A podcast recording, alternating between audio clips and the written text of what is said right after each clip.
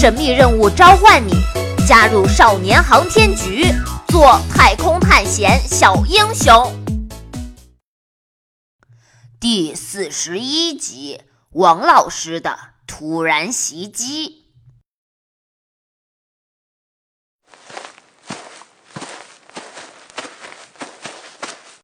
而那个唯一会被他视为对手的人。现在就站在他的不远处，那个人的名字叫马东方。哎，我是不是听到我老爸的名字了？宣誓大会上还公布，这次任务的编码是六零幺。果然，讲到一半我就猜到是六零幺号任务。哦，就是我老爸和王老师一起执行的那次任务。这可是你说的，我可什么都没说。后来呢，小智？后来怎么样了？后来，后来我们就到了，到了，到哪了？呃，真的到了。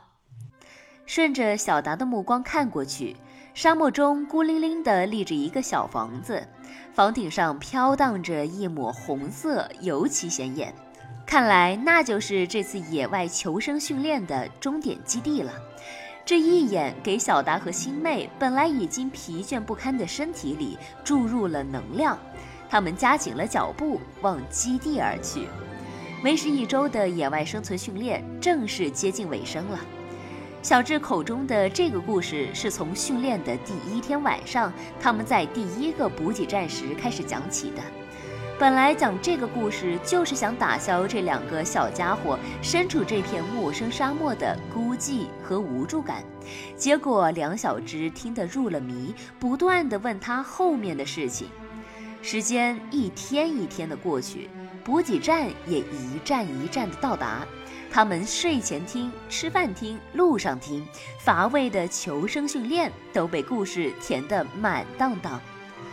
故事也不知不觉讲到了关键的六零幺号任务，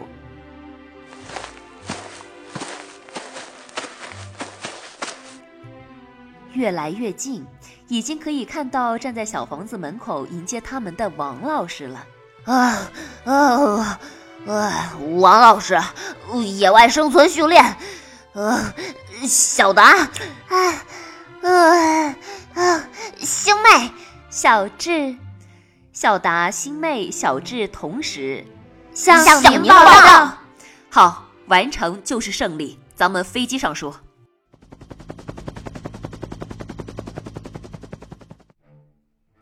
缓缓转动的螺旋桨带起沙尘，将整个基地包裹。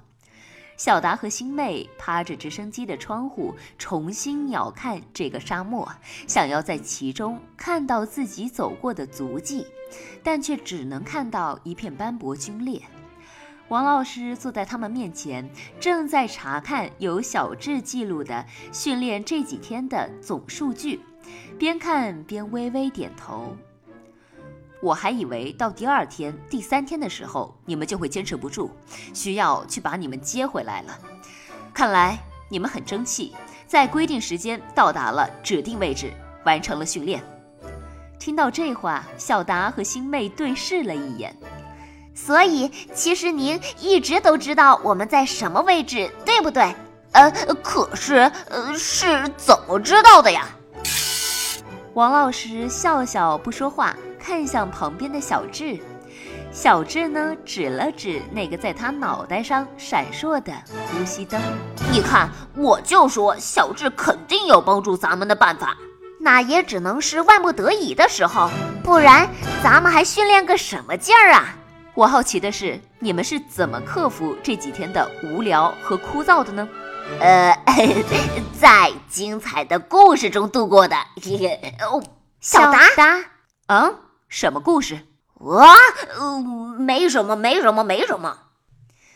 王老师心知这是小家伙们的秘密，便不再多问。看着越来越远的地平线，小达和星妹眼皮打架，迷迷糊糊的睡着了。小达，星妹，醒醒，醒醒！嗯，啊，我们到了吗？嗯，开饭了。睡得深沉的小达和星妹被王老师毫无预兆的慌乱摇醒，睁着大眼睛看着他。直升机故障，你们三个赶紧躲进返回模拟舱中，快快！啊，呃，什么故障啊？呃，是。哎呀，先别问了，快！星妹拉着小达，捧起小智，摇摇晃晃地往机舱中部靠近。那边，王老师已经撑开舱门，等待着他们。嘿，哎呀！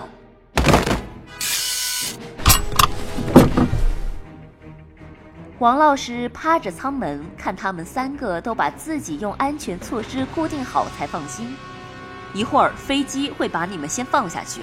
记住，不管降落在哪里，保持不动，等待救援，明白吗？小达、星妹、小智同时明白。王老师关闭了舱门，模拟舱中暗了下来，等待放大了他们的感官。确实，飞机有着比来时更大的颠簸。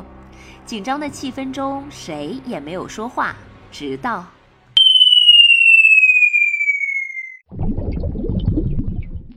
伴随着一个熟悉的声响，小达、新妹和小智随着模拟舱摇拽了一下，一种熟悉的感觉包裹着他们的全身。